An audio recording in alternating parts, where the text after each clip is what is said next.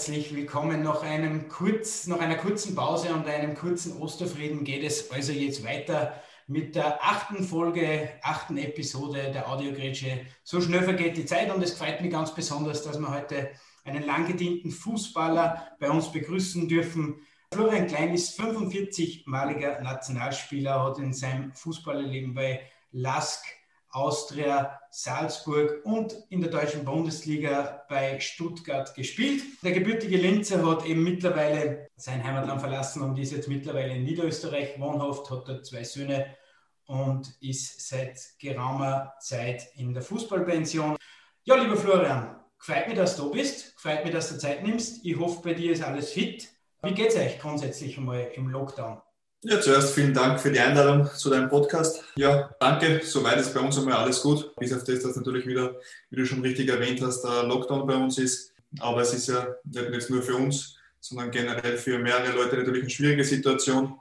Aber soweit man das sagen kann und beurteilen kann, geht es uns relativ gut. Wir kommen mit der Situation gut zurecht und ähm, es ist bis jetzt jeder verschont worden von, von schweren Krankheiten oder eben auch äh, keiner von uns eben Corona gehabt haben. Von daher geht es uns eigentlich ganz gut.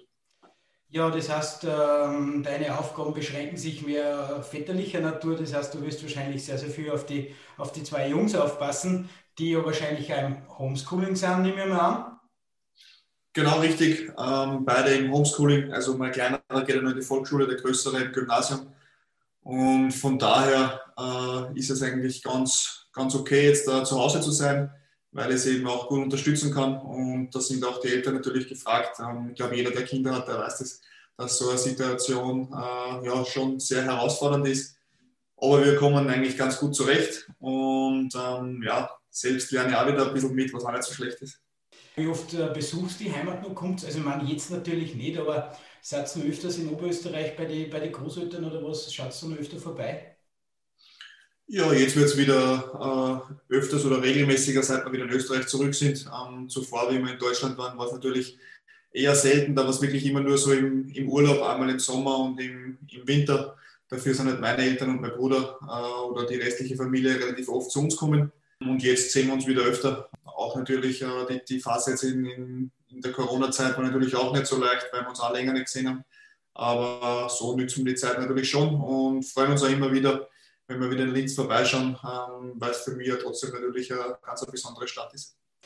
Wie kann man sich eigentlich das Leben, du bist ja erst 34, hm, wie kann man sich eigentlich das Leben so als, als Fußballpensionist in Wahrheit, wenn man das so sagen will, wie kann man sich dieses, dieses Leben eigentlich ein bisschen so vorstellen? Ja, Fußballpensionist, klar. Also ich habe jetzt aufgehört und bin jetzt seit ähm, knappen ja, dreiviertel Jahr zu Hause, äh, weil er die letzte Saison Ende Juli aufgehört hat.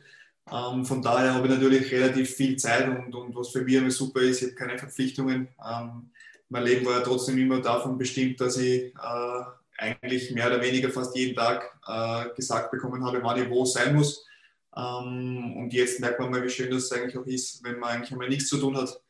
Aber ja, vorher haben wir schon erwähnt, natürlich Homeschooling äh, und Kinder. Ähm, in der Corona-Phase ist natürlich auch eine Zeit, die man schon sehr intensiv auch nützen kann. Und das tun wir auch. Also wir sind oft im Garten draußen oder nutzen die Gelegenheit für Spazierengehen einmal und machen eigentlich solche Sachen, die man ja sonst wahrscheinlich in, im normalen Alltag nicht so häufig machen würde.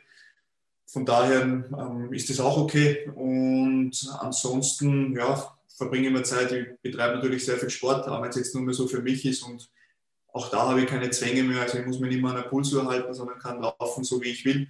Ähm, ich kann ein Krafttraining oder irgendwas anderes machen, so wie ich, ich das Training gestalte und das ist auch super. Und nebenbei äh, ja, habe ich meine Trainerausbildung gemacht, die B-Lizenz. Da haben wir vor kurzem die Prüfung gehabt. Das heißt, ich habe die, die Zeit auch dafür genützt, um ja, mich da in dieses Thema relativ intensiv reinzuarbeiten. Und das macht mir auch richtig Spaß und der, der Weg wird da auch weitergehen.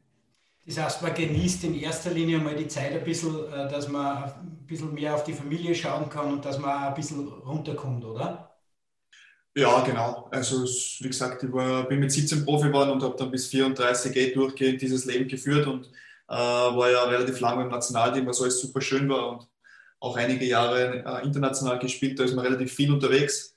Äh, es war aber jetzt nie so, dass ich jetzt irgendwie denke, äh, dass ich die Familie vernachlässige, weil wir waren ja trotzdem als Fußballer halt in einer normalen Meisterschaft in der Woche bis halt jeden Tag daheim, hast halt Vormittag oder am Nachmittag Training, ab und zu mal zweimal, dann wird es schwierig, aber ansonsten sieht man die Familie ja schon sehr oft und jetzt ist es halt noch intensiver, wenn wir alle vier daheim sind.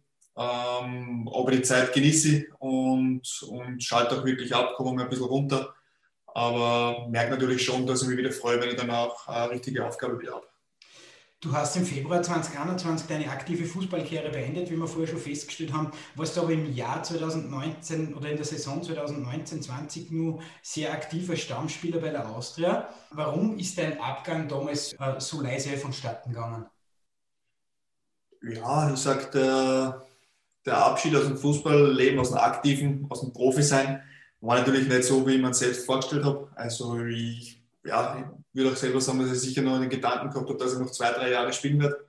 Äh, bin dann nach dieser Corona-Saison äh, in Urlaub gegangen und habe gedacht, dass ich noch verlängern werde bei der Austria. Aber durch unterschiedliche Umstände äh, ist es halt nicht so gekommen. Es kommt nicht immer alles so, wie man sich das denkt. Von daher. Und dann war es halt einfach auch so, dass ich relativ lang schon daheim war und gewartet habe, ob sie noch was Attraktives aufgibt äh, auftut, auch von Vereinen. Ähm, das war aber nicht der Fall, weil ja auch die Phase für die Vereine natürlich sehr schwierig ist. Äh, man weiß finanziell natürlich in Österreich, die Vereine waren ja ohnehin noch nicht so gesegnet mit Geld, bis auf zwei, drei Ausnahmen. Und wenn dann noch so eine Krise kommt, ist es wie für jedes andere Unternehmen natürlich schwierig. Man setzt dann auf junge Leute, auf, ja, auf, auf Spieler vielleicht auch, die natürlich nicht so kostspielig sind und, und möchte sie vielleicht diese Spiele entwickeln und verkaufen. Und das hat einfach so nicht mehr gepasst. Und ich habe selber auch gemerkt, dass es mir einfach nicht gut tut, wenn ich immer nur äh, warte, vielleicht gibt sie, ergibt sie in der nächsten Transferzeit noch was oder muss ich noch mal drei Monate warten.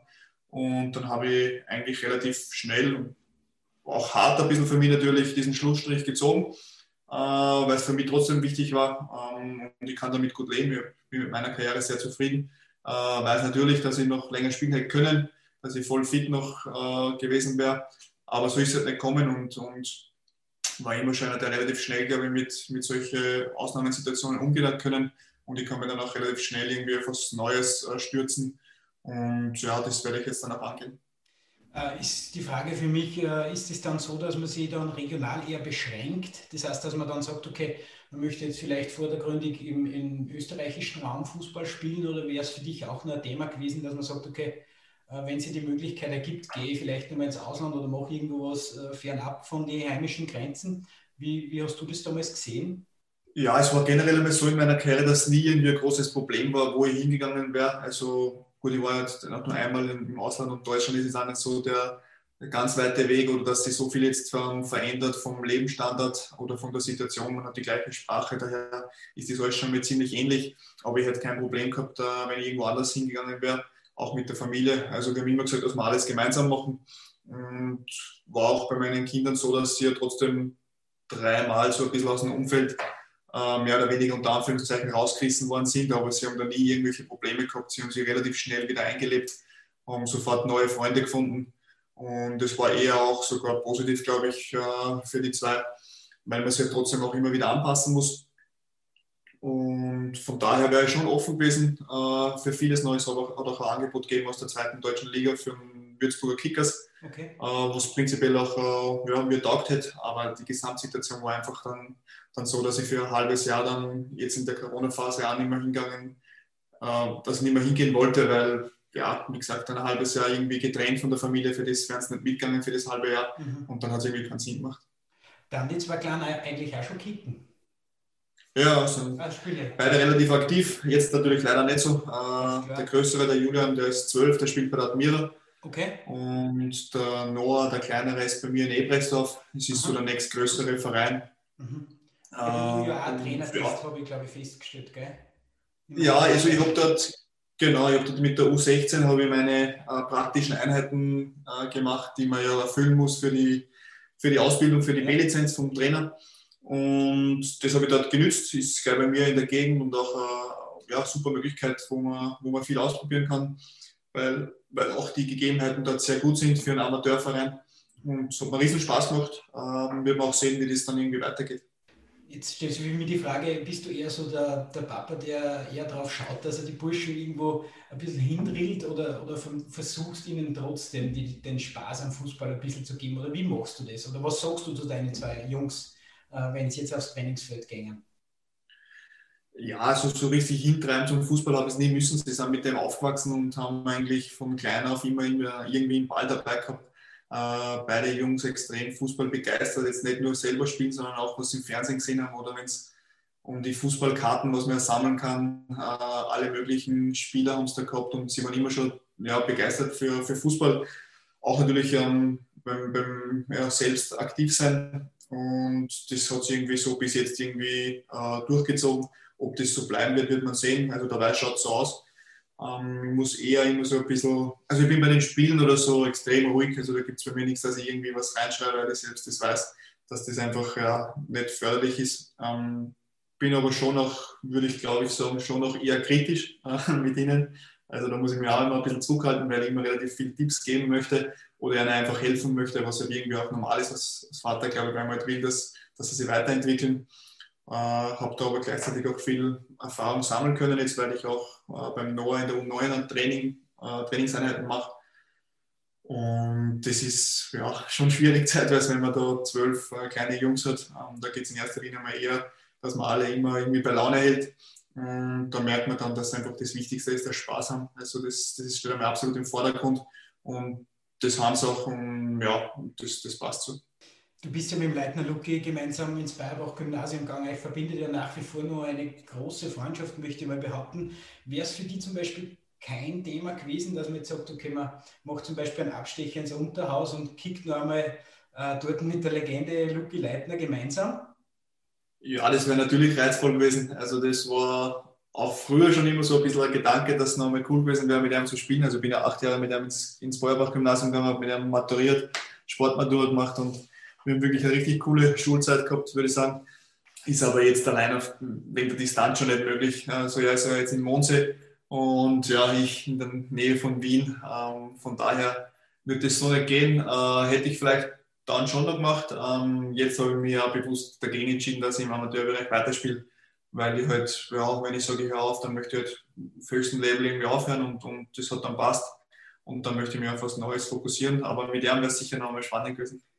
Diese Freundschaft hat ja auch dazu beigetragen, dass du früher bei uns das eine oder andere Mal bei den heimischen regionalen Zeltfesten ein bisschen aufgetaucht bist und, und ab und zu da präsent warst. Was ist da damals bei diesen Geschichten im oberen Mühlviertel ein bisschen so in Erinnerung geblieben? Ja, der Luki hat dieses äh, Sommerfest ja promotet, ärger als jedes, weiß nicht, größte Festival, das es überhaupt gibt. Aber er hat nicht zu viel versprochen. Es war wirklich immer immer witzig. Äh, wir waren ja noch relativ jung und, und, das war dann trotzdem immer was Aufregendes. Ich äh, kann mich noch erinnern, dass wir irgendwo unter dem Zelt, glaube ich, sogar durchkrabbelt sein, dass wir irgendwie reinkommen, weil wir normal, glaube ich, Eintritt zahlen. Bitte? In Eintritt brüllen dann sozusagen. Ja, genau so ist es. Wir haben uns da irgendwo drunter geschlichen und sind dann gleich auf der Tanzfläche gewesen. Okay. Aber es war witzig. Wir haben jetzt erst bei Ehren irgendwie so ein bisschen vorgeführt. Ja. Äh, aber es war schon eine richtig, richtig coole Zeit hat Spaß gemacht. Ähm, und ansonsten war ich ja schon, wie ich kleiner war, ich glaube, wie wir in der ersten oder zweiten Klasse waren, so, war ich schon ein paar Mal in Kleinzell mhm. und habe beim Lucky übernachtet. Äh, ja, das war trotzdem immer was anderes. Ich bin ja in Linz in der Stadt aufgewachsen, äh, habe auch neben mir einen kleinen Fußballplatz gehabt im Linzer Stadion, aber es war natürlich ja, nicht so wie am, wie am Land bei ihm. Also das war schon noch schön und, und hat sicher auch viele Vorteile, glaube ich, für eine Kindheit. War echt richtig gut bei mir. Kommst du ab und zu nach Mondsee auch? Besuchst du da dahin? Also ab und an einmal, wenn es die Zeit erlaubt? Nein, leider habe ich wirklich relativ, jetzt so, dass wir uns wirklich gesehen haben, haben wir leider nicht wirklich geschafft. Ähm, wir haben uns zufällig, wann war das? Ich glaube vor ein oder zwei Jahren, auf einer Skihütte in Maria angetroffen. Äh, es war ganz oben ähm, bei der Bergstation und da habe ich gerade was zum Essen bestellt, bin zurückgekommen und dann steht er da davor der hat dann haben gesagt, dass wir wieder mehr Kontakt ein bisschen haben müssen. Dann haben wir unsere WhatsApp-Gruppe ein bisschen aktiviert und auch mit ehemaligen Schulfreunden von uns uh, so ein Zoom-Meeting, wie wir zwei jetzt gemacht. Und das war echt schön. Das war ein bisschen so der Vorteil, glaube ich, von dieser Corona-Zeit. Uh, hätte man sonst ja auch nie gemacht. Aber so war das schon wieder cool und jeder hat ein bisschen wieder erzählt, was so die letzten Jahre eben äh, passiert ist bei jedem. Und jetzt hoffe ich dann schon, dass wir, dass wir dann wieder öfters äh, ein bisschen Kontakt haben. Jetzt ist er auch äh, Vater geworden Ähm, mal schauen, wie er das hinbringt und wird sicher interessant. Bin ich felsenfest bei dir, ähm, dass wir vielleicht nochmal über deine ÖFB-Karriere reden. Du hast 45 Länderspiele in den Beinen. Generell muss man sagen, du hast sehr, sehr viele Spiele bestritten, warst immer Konstante. Äh, ich glaube, fast 600 Spiele, die es da bei Transfermarkt äh, mir vorschlägt. Du hast natürlich äh, einige bittere Niederlagen gehabt, wie zum Beispiel, weiß nicht, was fällt mir da jetzt gerade auf, wie zum Beispiel das 1 zu 2 gegen Brasilien oder das 2 zu 6 gegen Deutschland, aber großartige Erfolge feiern dürfen, wie zum Beispiel das 4 zu 0 in Schweden, wo ich übrigens selbst vor Ort war, äh, beziehungsweise die Europameisterschaft natürlich in Frankreich. Was ist dir von dieser Zeit bei der Nationalmannschaft am meisten in Erinnerung geblieben? Also am meisten in Erinnerung wird mir immer so mein erster Einsatz bleiben, weil das war irgendwie so das einzige Spiel, wo ich mal wirklich Gänsehaut gehabt habe. Äh, da bin ich eingewechselt worden noch äh, vor der Halbzeitpause Gegen für Martin Hanig der auch ein ja, sehr guter Freund von mir ist. Mhm. Und das war wirklich so das einzige Mal, dass ich mir dachte, boah, richtig geil. Also mhm. während dem Spiel halt, weil normal hat man einfach nicht die Zeit dafür und es passiert alles so schnell und so viel und man geht von einem Spiel ins nächste und von einem Ereignis zum nächsten. Ähm, wie du richtig erwähnt hast, also wenn es 600 Spiele hast, ist es logisch, dass man viele Niederlagen hat, auch viele schöne Momente. Das gehört alles dazu. Ähm, natürlich war die Europameisterschaft äh, schon auch ein Highlight. Ähm, auch zuvor die Qualifikation, denke ich, das waren so eineinhalb, zwei Jahre, wo man ja äh, neun Siege und einen Unentschieden gehabt hat, was glaube ich so auch noch nie gegeben hat. Und da waren wir einfach auch eine Mannschaft, ähm, die richtig zusammengewachsen ist, wo jeder gerne kommen ist, wo jeder für den anderen ja, richtig, richtig Gas geben hat und, und einfach ja, der Einsatz von jedem überragend war. Ähm, ich glaube, nur so kannst du auch äh, Erfolg haben. Leider haben wir es zur wichtigsten Phase bei der Euro nicht so auf den Platz gebracht. Ähm, man haben zu viele Spieler auch ähm, ja, haben nicht diese Form, glaube ich, gehabt, die du halt brauchst, weil du hast halt drei Spiele innerhalb von neun Tagen oder so und wenn dann die Form nicht passt, dann bist du halt schnell draußen. Es wäre natürlich viel mehr möglich gewesen, ähm, aber es ist auch ein Lernprozess gewesen und man wird sehen, ähm, ja, ob sie es jetzt besser machen was natürlich viel Zuhörer, glaube ich, interessiert, aber du hast damals eben wie bei dem 1 zu 2 gegen Brasilien oder so oder gegen Deutschland, du hast einfach gegen wirklich namhafte Typen gespielt. Wie zum Beispiel, weiß nicht, ein, ein Neymar zum Beispiel oder ein Ibrahimovic dann auch. Ähm, wie ist es, gegen solche Leute zum Kicken? Ich meine, du hast zum Beispiel direkt auf den Neymar gespielt, damals gegen Brasilien. Ist es dann wirklich so, dass man sich nächsten Tag auswickeln kann? Oder dass man da irgendwie, keine Ahnung, dann einen Stress kriegt, wenn der im 1 gegen 1 auf einen zumarschiert?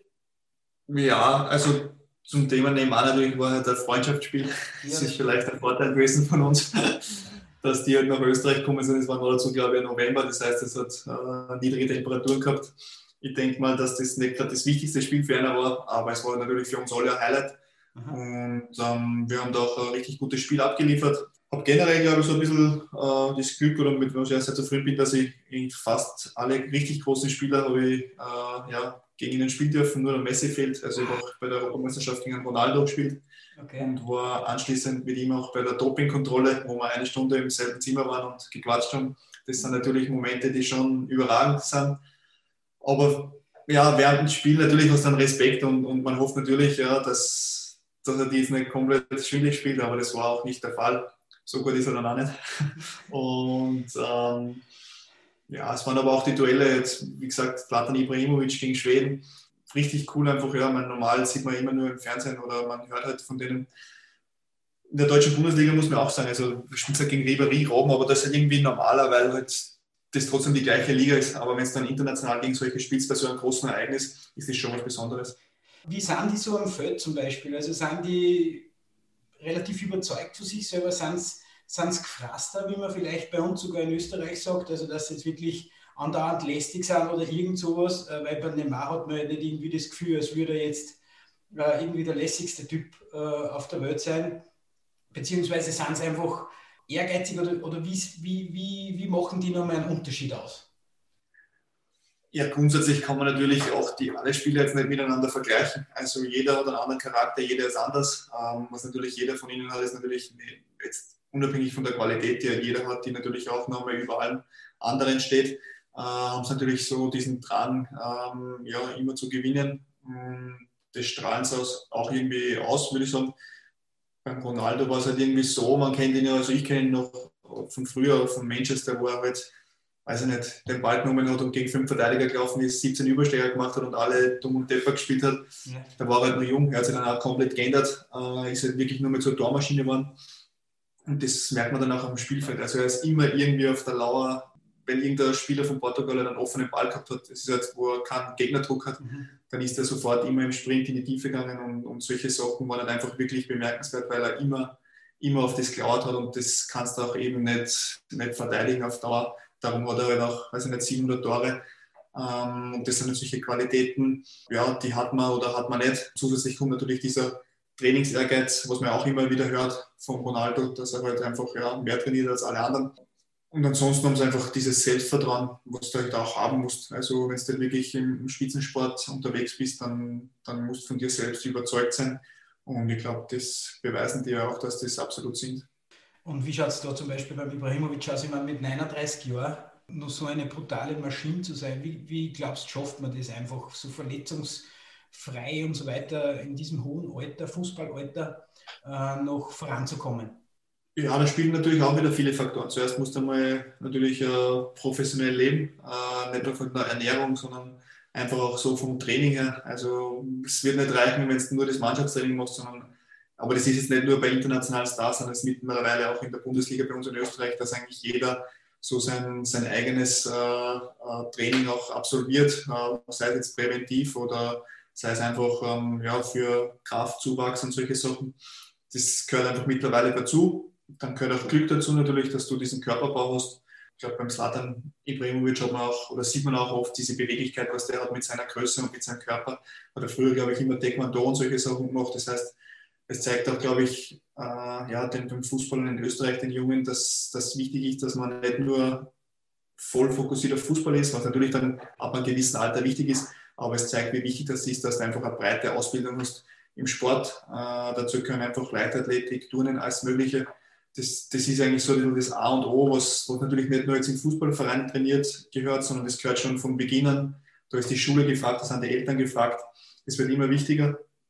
Ansonsten ist es auch ein bisschen positionsabhängig, muss man auch sagen. Also Spieler natürlich, so wie der Ibrahimovic oder Ronaldo oder Messi, Neymar, man muss halt auch beachten, dass die halt defensiv zum Beispiel gar nichts machen müssen. Also wenn der jetzt einmal dann zehn Minuten nur herumgeht, wird keiner zu ihm was sagen und er kann sich voll auf diesen Sprint dann zum Beispiel wieder in der Offensive äh, konzentrieren. Bei einem Spieler in der Defensive, im Mittelfeld, zentral oder als Abwehrspieler sieht das anders aus. Und wird, glaube ich, mit 39 jetzt nicht mehr viele Spieler geben, die da irgendwie spielen können. Abschließend vielleicht nur, was habt ihr quatscht und der, der Ronaldo bei der Dopingkontrolle eigentlich? Ja, zuerst war er mal fünf, zehn Minuten so ein bisschen geknickt, würde ich sagen. Ähm, er hat auch einen Elfmeter verschossen und war aber sicher sauer. Es ist dann, sein kleinerer Sohn ist dann gekommen. Und ja, dann hat man so ein bisschen angefangen, einfach über das Spiel zu reden, äh, wie sie uns erwartet haben, sie haben uns auch anders erwartet, weil sie haben uns ja analysiert und immer gedacht, das wird alles auf Pressing spielen. Bei dem Spiel haben wir ja eher äh, geschaut, dass wir wirklich einen Punkt holen, damit wir im letzten Spiel noch eine Chance haben. Ähm, und dann redet es einfach so ein bisschen allgemein. Zwischendurch sind natürlich immer wieder ziemlich viele Leute reinkommen, die bei ihm so in der Umgebung immer dabei sind, die ihn halt unterstützen, weil er hat ja, glaube ich, drei, vier Leute, die für ihn irgendwie alles machen. Okay. Und war aber trotzdem einfach richtig ein cooles Erlebnis, ähm, dass man nachher noch ein bisschen mit ihm quatschen kann. Von daher wird man das ja sicher in Erinnerung bleiben. Aber ein entspannter Bursche. Ja, er war schon, er war sehr freundlich, hat so ganz normal alles geredet und wir haben Fotos gemacht, äh, Autogramme ergeben. Also das nützt man dann natürlich auch, weil es ja trotzdem so ein bisschen der, der Welt da mit dem Messi ist. Und das ist dann schon was Besonderes, aber er war wirklich sehr, sehr freundlich. Ja, das glaubt man oftmals gar nicht, weil er ein bisschen so in der Außenwirkung äh, zum Teil ein bisschen anders daherkommt. Aber wie war damals das Erlebnis für dich der Europameisterschaft? Ich meine, du bist ja einer der wenigen, sage ich jetzt einmal, der bei einem Großereignis, einer der wenigen Österreicher, die in einem Fußball-Großereignis mitwirken haben dürfen. Wie war das damals für euch? War es da einkaserniert? Wie geht man da in eine Partie ein? Ist man da nervös? Weil im Prinzip ja die ganze Welt eigentlich förmlich auf anschaut, wenn man da so eine Europameisterschaftspartie hat. Ähm, wie ist dir damals gegangen oder wie ist euch damals eigentlich gegangen? Ja, wir haben uns natürlich extrem viel vorgenommen. Ähm, es war nicht nur jetzt bei uns in der Mannschaft, sondern in ganz Österreich war ja so eine richtige Euphorie. Also es war irgendwie gefühlt jeder Fan vom Nationalteam. Das war einerseits natürlich extrem schön. Andererseits haben wir vielleicht, ja, waren wir ein bisschen übermütig oder zu euphorisch, könnte man vielleicht sagen. Ähm, wir wollten natürlich auch so ein bisschen dieses, ja, so ein wenig der Geheimfavorit äh, waren wir ja ein bisschen, also nicht auf dem, auf dem Turniersieg jetzt unbedingt, aber trotzdem, dass wir schon relativ weit, glaube ich, kommen könnten. Und das haben wir auch selbst gedacht, das ist auch wichtig.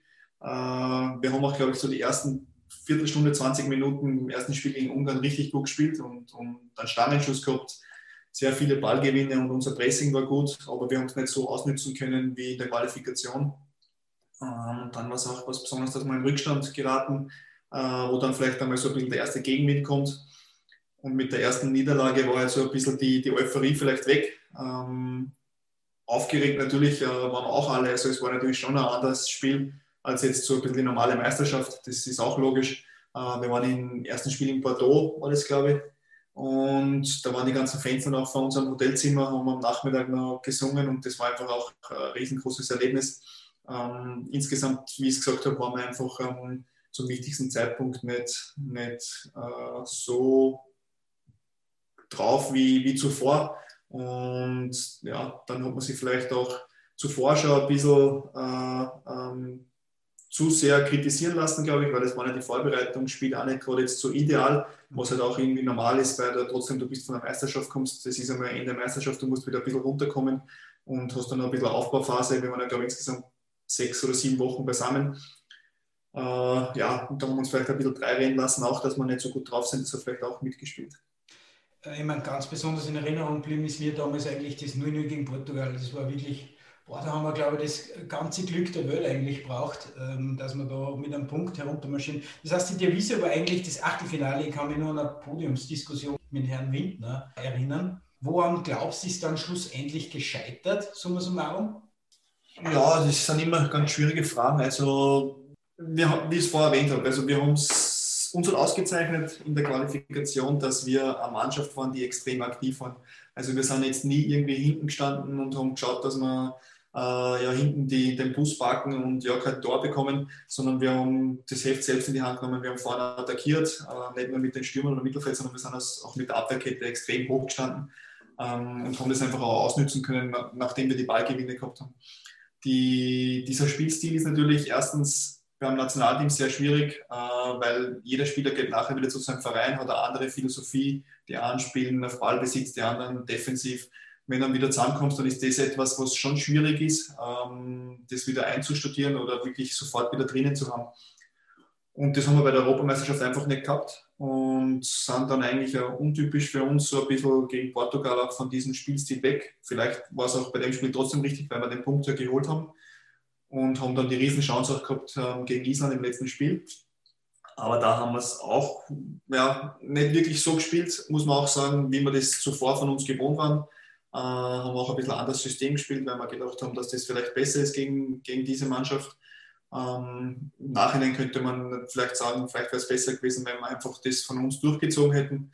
Äh, kann man nie genauer wissen, aber äh, ich schätze schon, dass die Stärke von uns einfach das war, dass wir aktiv waren, dass wir Pressing gespielt haben und das hätten wir auch sicher besser durchziehen müssen. Jetzt haben wir ja im Juni wieder Europameisterschaft, wo wir zu Werke gehen. Verfolgst du noch die Spiele? Ich gehe schon davon aus, oder? Wenn die, wenn die ja, natürlich. Natürlich. Ich spiele ja immer noch einige Leute, mit denen ich auch zusammengespielt habe. Okay. Äh, gute Freunde von mir. Und ich verfolge es natürlich, ja. Und äh, wie, wie geht es dir da mit dieser, ich meine, es ist auch eine sehr reaktive Spielweise. Ich meine, die Frage ist für mich, ob das heutzutage nur nur State of the Art ist, wenn man so auftritt, vor allem wenn man einfach wirklich äh, eine Mannschaft hat, bestehend aus Fußballern, die eigentlich größtenteils, sage ich jetzt einmal, aus, äh, aus der Salzburger Richtung kommen, beziehungsweise alle eine ähnliche Philosophie fahren mittlerweile, wenn man sich die Spieler anschaut. Was ist da deine Meinung dazu? Ja, also das Erste ist einmal, das Wichtigste ist, dass wenn eine Philosophie vorgeben wird, dass sie halt auch daran gehalten wird. Also das heißt jetzt nicht, dass Pressing das Allerbeste ist. Also das war halt bei uns zu meiner Phase, auch wie ich nach Salzburg gekommen bin, ist ja auch der Randig und der Roger Schmidt gekommen. Mhm. Da war das einfach, äh, ist das neu entwickelt worden, war auch für mich komplett neu. Äh, zuvor bei der Austria war auch immer so Ballbesitz und technische Fußball. Also da ist immer über Beispiel alles gegangen. Als ich zu Salzburg gekommen bin, hat das alles gar keinen gar keinen Stellenwert mehr gehabt, sondern da ist nur um Pressing gegangen und gegen am Ball arbeiten. Äh, da waren wir dann mittlerweile nachher auch mit, weiß ich nicht, wer da, war Hinteregger, ich, da war noch drei, vier, glaube ich, die ja irgendwie so diese Vergangenheit von Salzburg gehabt haben. Und das kann man natürlich schon auch reinbringen, Äh, wenn es aber andere Philosophie ist, dann muss man sich auch danach halten und das Wichtigste ist, dass man erfolgreich ist. Ähm, ob das jetzt dann der attraktivste Weg ist, ja, über das lässt sich natürlich streiten. Mhm. Aber man kann natürlich jetzt sagen, ja, du hast so viele Spieler von Salzburg, andererseits hast du halt einfach auch Spieler ja, von, von der deutschen Bundesliga, die über Jahre lang, glaube ich, so die Leistungsträger waren. Und dann kannst du nicht sagen, dass du jetzt äh, dieses, diesen Spielstil ja, im Nationalteam auch spielen lässt. Ich meine, mir bleibt da nur in Erinnerung das Spiel gegen Ajax, was ja vom Pressing her wirklich ganz was Absurdes war. Also das habe ich in der Form noch nie gesehen. Wie ist der eigentlich damals gegangen? Du hast mit 239 Spiele für die Austria insgesamt absolviert und 171 für den Lask und bist dann äh, nach Salzburg gekommen. War das für die ja. eigentlich eine komplett neue Welt, was da Red Bull eingeschlagen hat oder wie, wie kann man sich das vorstellen? Ja, es war generell jetzt nicht so leicht, weil ich bin ja gekommen und da war der Olli Glasner war Sportdirektor, der Ricardo Moniz war Trainer mhm. und ich habe mit dem auch geredet und äh, man weiß ja, die Holländer sind ja auch eher auf Ballbesitz, äh, ja, individuelle Klasse von den Spielern sollte man ausspielen und da ist halt wirklich nur so ein bisschen einfach auf das Individuelle äh, eingegangen worden und dann ist in der Vorbereitungsphase der Moniz Gannen, der Niko Kovac war äh, Trainer für zwei Wochen, war auch super und dann ist er eben Rangnick und Roger Schmidt gekommen. Und das war halt einfach auch für uns alle komplett was Neues, weil das haben wir jetzt so nicht gekannt. Äh, ich bin froh, dass ich zu der Zeit gekommen bin, weil dass ich das miterleben habe können, war für mich selbst auch nochmal richtig, richtig wichtig und hat mir einfach nochmal eine neue Perspektive und neue Art des Fußballs gezeigt. Ähm, für mich hat es riesengroße Vorteile, äh, weil einfach jeder beteiligt ist. Ähm, der Sinn von einem Mannschaftssportart ist ja eigentlich, dass man das Beste aus einer Mannschaft rausholt, dass jeder seine Qualitäten einbringen sollte und das ist bei diesem System einfach genau der Fall. Von daher bin ich von dem schon überzeugt, äh, muss man aber auch, wenn es jetzt wieder Hinblick auf, auf Nationalteam, aber wenn man schaut, muss man auch so ein bisschen bedenken, man hat einfach nicht die Zeit wie im Verein, dass man das Ganze entwickelt. Man muss auch bedenken, dass wir bei Salzburg im ersten Jahr äh, nicht Meister geworden sind und auch nicht äh, den Cup-Titel geholt haben. Das heißt, man hat mit der Mannschaft, was wir gehabt haben, eigentlich keinen Titel geholt und hat aber trotzdem ja, festgehalten an dem System und hat es nochmal ein bisschen erweitert. Und im zweiten Jahr haben wir dann ja, wirklich alles zerschossen, muss man wirklich sagen. Also das war, da bist du aufs Feld gegangen und hast genau gewusst, es kann nichts passieren. Da haben wir auch dieses Selbstvertrauen gehabt und diese Art des Spiels war für uns einfach perfekt. Ja, aber wie gesagt, es ist extrem schwierig, dass man das auf eine andere Mannschaft dann irgendwie so hineininterpretiert. Ja, ich meine natürlich auch dann die dementsprechende individuelle Qualität, weil da haben wir dann auch die Kollegen Kampel und, und Manet zum Beispiel bei euch gespielt, äh, die ja jetzt der eine in Leipzig und der andere äh, in Liverpool äh, aufgeigt. Aber wie kann man das sich vorstellen? Da kommt ein neuer Sportdirektor nach Salzburg, ähm, der ja wirklich sehr, sehr gut ist. Also Ralf Rangnick natürlich ein internationaler Name und eigentlich sehr vom Namen her zumindest jetzt nicht so bekannter Roger Schmidt was hat sich da, wie die gekommen sind, was, was, was haben die einfach auf dem Schlag oder was haben die geändert? Ja, ähm, richtig, also Ralf Rangnick hat ja einen riesengroßen Namen im deutschen, deutschsprachigen Fußball, sage ich mal. Äh, hat er schon relativ früh, ich glaube vor 20 Jahren war der mal so, wo er die Viererkette eingeführt hat oder wo er halt auch das aufgelistet hat, wie man halt als gesamte Mannschaft gegen den Ball eigentlich richtig spielt. Ähm, das zeigt sich immer auf einer Taktiktafel relativ leicht und super und, und jeder sagt, ja, genau so machen wir es. Aber das Wichtige ist, wie man diese Inhalte eigentlich so mit Leben füllt oder wie man, wie es richtig auf eine Mannschaft rüberbringt. Da geht es um so viele Details und, und das ist uns eigentlich tagtäglich auch gesagt worden. Bei jedem Training ist eigentlich immer wieder Wiederholung kommen.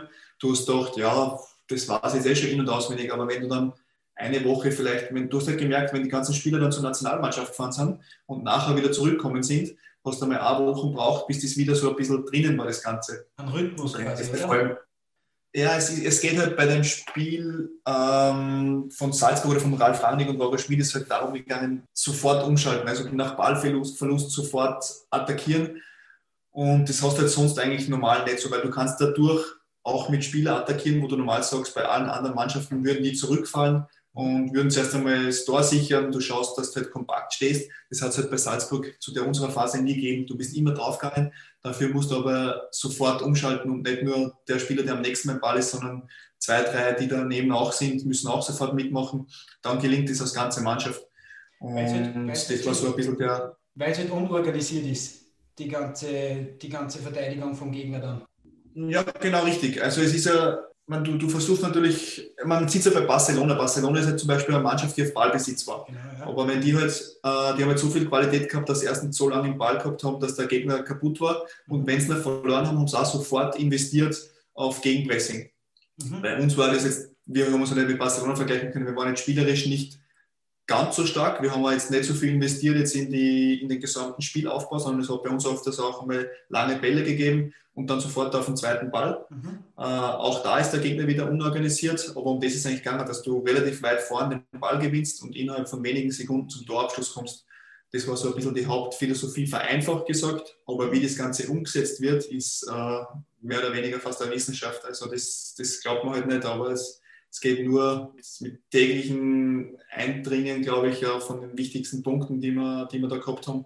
Und dann kann sich sowas entwickeln. Das heißt, äh, wenn Barcelona vorne im Ballbesitz hergibt, sozusagen, gehen sie ins Gegenpressing, damit sozusagen dieses Umschaltspiel, was ja die meisten Vereine gegen sie dann schlussendlich spielen, unterbinden können, oder? Ja, auch da gibt es wieder ein paar Unterschiede. Ich habe es vorher mal kurz erwähnt, Barcelona wird es in erster Linie natürlich darum machen, weil sie halt extrem viele Spieler vorne schon haben, weil sie den Ballbesitz gehabt haben und relativ viele Spieler sind immer in der gegnerischen Hälfte. Und sie wollen natürlich auf keinen Fall, dass die jetzt der Gegner irgendwie lange Ballbesitz hat, weil die Spieler, die die in der Offensive haben, die interessiert sind nicht, dass die da jetzt lang hinterherlaufen oder in der Defensive sind. Ja. Bei uns war es eigentlich so, dass, dass das Hauptziel war, dass der Ball relativ schnell in die, ja, ins letzte Drittel kommt mhm. und damit wir dort sofort den Ballgewinn haben und relativ schnell zum Abschluss kommen. Also bei uns war es jetzt eigentlich ja nicht so oft der Fall, dass wir jetzt äh, 40, 50 Ballstaffetten gehabt haben und der Gegner war jetzt komplett hinten organisiert, sondern es war oft der Fall, dass halt der Gegner auch so schon ein bisschen offen war. Wir haben den Ball nach vorne gehauen, auf den zweiten Ball und dann bist du relativ schnell eben dabei gewesen, dass du zum Abschluss kommen bist. Ähm, man hätte sicher mit der Mannschaft auch spielerisch, glaube ich, noch mehr vielleicht machen können. Dann wäre das aber wieder auf Kosten von dem Pressing gegangen. Und ja, bei uns hat das gut gepasst. Wie geht das so für einen Außenspieler? Stellen wir unglaublich laufintensiv vor. Also brauchst du, ich weiß nicht, wie viele Kilometer ihr da abspult pro, pro Spiel, aber da steigst du ja auf die Zunge noch am Zeital, oder? Ja, das, also wir haben ja auch nach jedem Spiel sofort so ein bisschen diese Auflistung kommen, wer wie viel gelaufen ist, wie viele Sprints hast gehabt, wie viele intensive Läufe. Also es gibt ja heutzutage diese Standard, da wird alles genau aufgelistet. Mittlerweile gibt es das ja nicht nur für die Mannschaften, sondern es kann man in Deutschland schon auf der äh, Bundesliga.de Seiten kann man schon nachschauen, wer wie viel gelaufen ist und so. Es ist, ja, es ist natürlich intensiv, aber es sind intensive Läufe, was heißt Sprints und schnelle Läufe. Was viele immer nicht so bedenken, was zeitweise viel intensiver ist, ist, wenn du nicht organisiert bist. Wenn du nur nachläufst, äh, kann sein, teilweise sein, dass du mehr läufst, weniger intensiv aber halt, also weniger Sprints, aber dafür immer in einem schnellen Tempo musst du halt irgendwie nachlaufen. Und das ist bei weitem nicht so motivierend und interessant wie das schnelle Sprinten und dagegen arbeiten. Und wenn du merkst, dass der, Gegner überfordert ist, du hast viele Ballgewinne, dann, dann laufst von selbst. Also da musst du nicht mehr überlegen. Und, und äh, bei uns war es ja auch dann in der österreichischen Bundesliga auch so, dass eigentlich das, der größte Teil des Spiels war immer nur in der gegnerischen Hälfte. Also du hast keine weiten Wege gehabt, aber du hast halt immer intensive gehabt. Und macht natürlich äh, im Long Run dann auch müde, wenn man da einfach nur hinterherläuft. Aber das wird bei euch wahrscheinlich nur international irgendwo ein Thema gewesen sein. Ähm, wobei ich ganz ehrlich gesagt sagen muss, mir hat es eigentlich gewundert, ihr seid damals, glaube ich, gegen Basel ausgeschieden im, in der Europa League im Achtelfinale, oder? Das genau. war ja eigentlich ja so, dass man sich jetzt nie irgendwie Gedanken gemacht hätte, dass der Salzburg jetzt als Verlierer vom Platz geht, aber es hat scheinbar auch äh, irgendwie komischerweise dürften die Basler da äh, Rezepte oder Mittel gefunden haben, wie sie euch geschlagen haben, wie auch immer das äh, funktioniert hat. Was mich noch interessiert, weil du vorhin von der deutschen Bundesliga geredet hast, aber wie war damals für dich da? Ich meine, du bist von einer Top-Mannschaft in Österreich nach Deutschland, äh, nach Deutschland rausgegangen, zu Stuttgart. Wie war damals der Sprung für dich? Wo, wo waren da die Unterschiede im Großen und Ganzen? Ja, der größte Unterschied ist natürlich die Präsenz, was der Fußball in Deutschland hat. Also das kann man halt einfach auch nicht vergleichen. Ähm, da ist halt bei jedem Training waren mehrere hundert oder teilweise auch einmal 1000 oder 1500 Leute ähm, haben zugeschaut. Äh, es ist täglich im Radio in, in Baden-Württemberg, bei uns in Stuttgart, ist nur um VfB gegangen. Äh, die ganze Stadt mit knapp 700.000 oder so. Die ganze Umgebung dort noch ist halt alles nur auf, auf VfB fokussiert gewesen. Und die Unterstützung und so dieser Zusammenhalt war einfach extrem dort. Äh, das ist einmal der, der Hauptunterschied. So von, von der Mannschaft oder vom Fußball her sage ich, dass Salzburg schon das Beste war, was ich erlebt habe. Mhm. Äh, Stuttgart war halt davon, durch das, dass es halt deutsche Bundesliga ist und, und, super Einzelspieler auch in jeder Mannschaft dabei sind, natürlich äh, war halt das nochmal was Besonderes. Einfach die Qualität von den, von den einzelnen Spielern ist natürlich viel größer als in Österreich. Es hat kein einziges Spiel gegeben, wo jetzt irgendwer sagen können, ja, das war klar, dass die jetzt gewinnen, außer jetzt Bayern, weil die halt einfach alles gewonnen haben. Aber sonst war irgendwie alles möglich und das sieht man auch jetzt noch, dass das eigentlich relativ viel möglich ist, dass jetzt kleine Mannschaften wie Freiburg schaffen es seit Jahren, dass sie irgendwie oben auch, auch trotzdem irgendwie immer sicher dabei sind und nicht um einen Abstieg mitspielen. Und da ist einfach schon extrem viel Quantität auch dabei. Wie unterscheidet sich die zweite Bundesliga im Vergleich zur ersten? Äh, ist die physisch ja. Ja, ist auch schwierig. Ähm, natürlich wird, wird die Qualität von den Einzelspielern dann schon schwächer, das ist auch klar. Äh, weil, wie gesagt, also in der ersten Liga hast du halt mit den ganzen Vereinen Bayern, Dortmund, Wolfsburg und die ganzen, die haben halt überall, vor allem in der Offensive, Einzelspieler, die halt einfach überragend sind. Das hast du in der zweiten Liga dann nicht mehr. Aber es werden natürlich die Stadien ein bisschen kleiner, enger, die Plätze sind nicht mehr ganz so gut. Ähm, jede Mannschaft kommt irgendwie mehr oder weniger übers Kollektiv. Wir haben, glaube ich, mit dem VfB in der zweiten Liga noch mit Abstand die beste Mannschaft auch gehabt, muss man sagen, äh, auch von der Qualität her. Und wir haben das aber trotzdem relativ gut angenommen, weil es halt nicht leicht ist. Das sieht man jetzt auch beim HSV oder bei Hannover und solche Mannschaften, dass es schon schwierig ist, dass du da auch wirklich durchziehst. Ähm, weil man halt, ja, wenn du halt lange in der ersten Liga warst und dann gehst du die zweite runter, ist halt auch immer so ein bisschen, ja, der Underdog kommt, also ist dann immer voll motiviert und das sind meistens sehr, sehr schwierige Spiele. Abschließend, was ist da bei dieser Vielzahl an Ereignissen, die du da erlebt hast im Clubfußball, was ist da am meisten, was bleibt dir da schlussendlich am meisten haften? Ja, ich würde sagen, dass meine zwei äh, Titel, wo es um einen Aufstieg gegangen ist mit dem LASK, äh, bin ich aufgestiegen in die erste Liga, wie ich noch ganz jung war. Und auch der Aufstieg mit dem VfB, das waren zwar richtig große Erlebnisse, muss ich sagen, weil es sehr, sehr schwierig ist, äh, in der zweiten Liga sich durchzusetzen ähm, und weil einfach auch die Unterstützung von den Fans äh, in Stuttgart vor allem und auch vor beim Laskert auf einer kleineren Ebene, ja, die waren einfach überragend. Also wir haben unsere Meisterfeier dann bei Stuttgart vor, weil im Stadion waren 60.000 und außerhalb auf der Cannstatter Vasen auf dem Gelände waren normal 70, 80.000 und das war halt schon richtig ein cooles Erlebnis. Ähm, ansonsten natürlich alle meine Spiele mit dem Nationalteam, ähm, weil das irgendwie so in einer Spielerkarriere, glaube ich, das Größte ist, was man irgendwie miterleben kann. Wie gehst du jetzt damit um? Wie, wie willst du die Nationalmannschaft für, für die Europameisterschaft einschätzen? Ähm, ich glaube, dass es sogar relativ gut ist, dass wir nicht so eine große Euphorie haben ähm, wie 2016. Ähm, kann sogar so ein bisschen äh, fördernd sein, dass jetzt eine Stimmung ist, wo eher sehr, sehr viel Negatives aufkommt, ähm, was ich aber prinzipiell nicht für richtig halte, weil ähm, es ist halt immer relativ schnell bei uns äh, diese Unzufriedenheit da und jeder glaubt, dass er immer seine Meinung dazugeben kann und muss. Also das ist ja heutzutage mit den Social-Media-Kanälen natürlich auch ein Wahnsinn. Mhm. Äh, aber ich hoffe, dass er sich da nicht irgendwie jetzt beeinflussen lassen. Ähm, man kann jetzt über den Vorder denken, wie man will, aber er hat trotzdem eine Serie hingelegt, die, die man auch nicht so schnell macht. Also man muss schon noch dazu sagen, dass er erfolgreich ist. Und ja, sie haben sich das absolut verdient und ich glaube auch, dass sie eine weitaus bessere äh, Europameisterschaft spielen werden als wir 2016. Wie bist du mit so einer Kritik immer umgegangen? Wie ist dir da persönlich gegangen, wenn so soziale Medien und so weiter auf die, wie sagt man so schnell, äh, eingeschlagen haben? Ja, zuerst muss man sagen, man lebt ja mit dem Ganzen, äh, man wächst damit hinein. Äh, es ist ja so, dass wenn man jung ist oder wie ich jung war, mit, mit 17, wie ich das erste Mal beim LASK so war, dann schaut man halt nachher noch selber immer im Internet in die Foren nach und da hat man sich immer gefreut, wenn alle irgendwie begeistert über ihn geschrieben haben. Okay. Äh, ist ja auch was Schönes. Äh, mit der Zeit kommt dann irgendwann natürlich auch zweifelsohne Kritik. Oft ist dann, oder oft, es ist ja größten Teil der, der Fälle oder so, was, was in Social Media ist, ist halt, dass irgendwie beleidigend ist, ähm, dass von Leuten kommt, die ja eigentlich überhaupt keine Ahnung haben äh, vom Fußball, aber trotzdem verletzt sie immer irgendwie, aber man lernt trotzdem mit dem umzugehen und später dann einmal, wenn du dann ein bisschen erfahrener bist, dann schaust du auch gar nicht mehr nach und, und dann interessiert dich das auch nicht mehr so. Äh, es ist halt irgendwie trotzdem für viele Menschen immer ja, attraktiv, dass man sich da irgendwie ja, einloggt in seinen Account und irgendwen beschimpft. Aber ja, muss ja jeder selber wissen, was er mit seiner Zeit anfängt. Wird es dann, in der, wenn man nicht mehr aktiv ist, wird es dann weniger? Lässt es dann noch ein bisschen?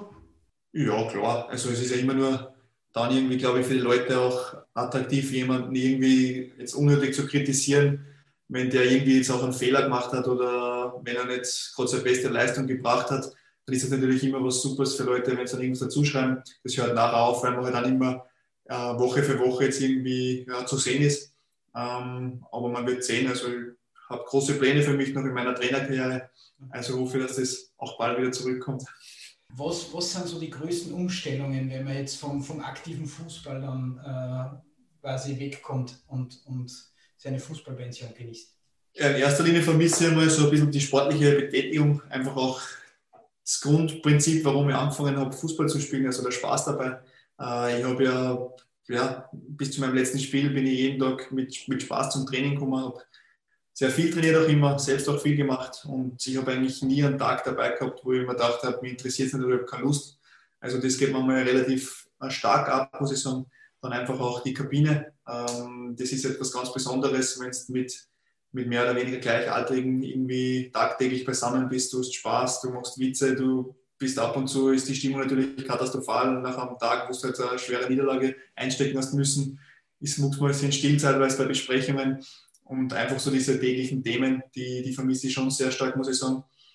Äh, ansonsten, ähm, ja, dabei ist einfach so, was fehlt, ist diese Aufgabe, dass ich dabei nicht wirklich jetzt äh, eine Aufgabe habe, wo ich sage, ja, das, das, für das lohnt es sich jeden Tag äh, hart zu arbeiten. Äh, das wird auch wieder kommen bei mir, aber jetzt ist gerade ein bisschen eine andere Phase. Aber ich muss schon sagen, dass ich relativ viele Sachen vermisse, was ich so in meiner aktiven Karriere gehabt habe. Und wie schauen deine nächsten Tätigkeiten aus? Kann man das schon ein bisschen äh, prognostizieren? Geht es jetzt ins Trainerwesen? Eben, wie gesagt, schon du hast die B-Lizenz gemacht, möchtest gerne einen Sportdirektor oder vielleicht wirst du Investor von Austria. Hast du da schon irgendwie Gedanken gemacht, äh, in welche Richtung das dann irgendwann einmal gehen möchte? Ja, was mich halt richtig interessiert, ist einfach das, das Trainergeschäft. Jetzt die, die Prüfung zur B-Lizenz war sehr gut und es hat mir Spaß gemacht. Ähm, ist natürlich nur so ein bisschen der erste Schritt. Da gibt es ja noch dann die A-Lizenz und die UEFA Pro-Lizenz, wo man zwischendurch natürlich einen praktischen Teil auch absolvieren muss. Das heißt, das ist eh eine Aufgabe, die ein bisschen zeitintensiver ist. Aber das motiviert mich auch wirklich und da möchte ich auch zeitnah damit beginnen. Aber zuvor genieße ich dabei noch mal ein bisschen die Ruhe und es sind auch noch so ein paar Entscheidungen in den nächsten paar Wochen, äh, ja, wo ich auch dabei sein könnte, was auch mit Fußball zu tun hat, aber jetzt nicht wirklich im täglichen Geschäft, sondern ein bisschen rundherum und sehe mich aber jetzt nicht wirklich als Sportdirektor, sondern möchte schon dann wirklich am Platz stehen. Wie nimmst du das Ganze wahr mit unserer neuen Trainergilde? Ich meine, im Großen und Ganzen, wenn man nach Deutschland schaut, sieht man ja sehr, sehr viele Trainer, die aus Österreich kommen und mittlerweile dort großartigen Erfolg haben. Nicht nur Österreich, auch der Marco Rose zum Beispiel. Wie nimmst du diese Trainergilde in Deutschland da jetzt vor, beziehungsweise auch in England mit, mit Ralf Hasenhüttl? Ist ja für Österreich super, oder? Ja, es ist natürlich schon richtig, richtig stark, muss man sagen. Also äh, ich denke, dass sich generell im Fußball ja Österreich sehr, sehr viel entwickelt hat. Das darf man nicht vergessen. Also vor, weiß ich nicht, 15, 20 Jahren war es noch nicht selbstverständlich, dass jedes Jahr Mannschaften in der Europa League oder auch in der Champions League dabei sind. Äh, Salzburg, Rapid, Austria, äh, St. Lask jetzt mittlerweile sind Mannschaften, die wieder äh, jährlich für uns ziemlich viele Punkte holen.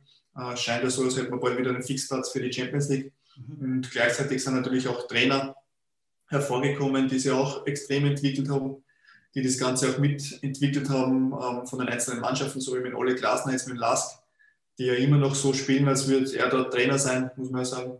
Und äh, schon bemerkenswert, wie viele sich da durchgesetzt haben. Zeigt natürlich auch, dass erstens die Ausbildung gut ist in Österreich und dass schon extrem viel weitergeht. Äh, das darf man nie vergessen. Und abschließend hätte ich noch gern ähm, eine Prognose von dir oder eine Retrospektive eigentlich, weil das ist eine Frage, die man sich oft stellt bei uns in St. Martin.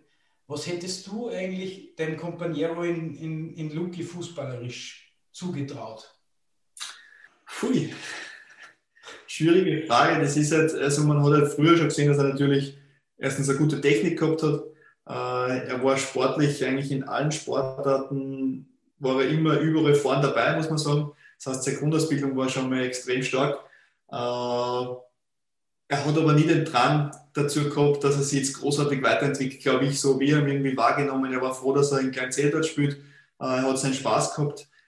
Vielleicht hätte er früher irgendwo anders hinwechseln sollen. Und weiß man aber nicht, ob ihm das so Spaß gemacht hat. Ich finde, dass es bemerkenswert ist, wie er sich nachher noch durchgesetzt hat, auch in der Regionalliga, ähm, weil er hat trotzdem, es war kein selber in der, was war das? zweite, zweite Klasse, oder? Ja, ja, genau, es war zweite Klasse, also letzte Klasse und, und er hat dann immer noch dort gespielt und ich habe mir dann nicht gedacht, dass er jetzt irgendwie das großartig anstrebt. Und dann nachher ist aber, schießt er weiß nicht wie viele Tore in der Regionalliga, war bei St. Florian auch. Also es waren richtig gute, gute Vereine.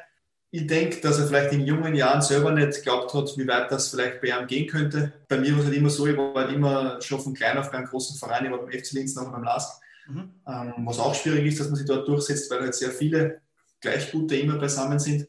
Aber er hätte schon, glaube ich, äh, den Weg nach oben schaffen können, kann aber trotzdem auch äh, auf das stolz sein, was er bis jetzt erreicht hat. Ja, das werden wir leider Gottes nie erfahren, wie weit der Weg von Herrn Leitner wirklich gegangen wäre. Also wäre wirklich eine Frage, die was uns, glaube ich, die was sich viel Leid bei uns herumstehen. Lieber Flo, ich bin dir sehr, sehr dankbar für deine Zeit. Es war ein großartiges Interview, einmal äh, einen Fußballer kennenzulernen, der wirklich viel erlebt hat und vor allem einfach auch weg von diesen medialen Floskeln ein bisschen in die Tiefe gegangen ist. Das gibt es normal auch nicht so oft. Und ähm, für das bin ich sehr, sehr dankbar und äh, ich möchte mich gleichzeitig bedanken bei unseren Zuhörern von der Audiogrätsche hat mich gefreut, dass ihr dabei wart. Ich hoffe, wir hören uns bald wieder und wünsche euch noch ein angenehmes Rechtswochenende. Macht es gut. Bis bald. Ciao.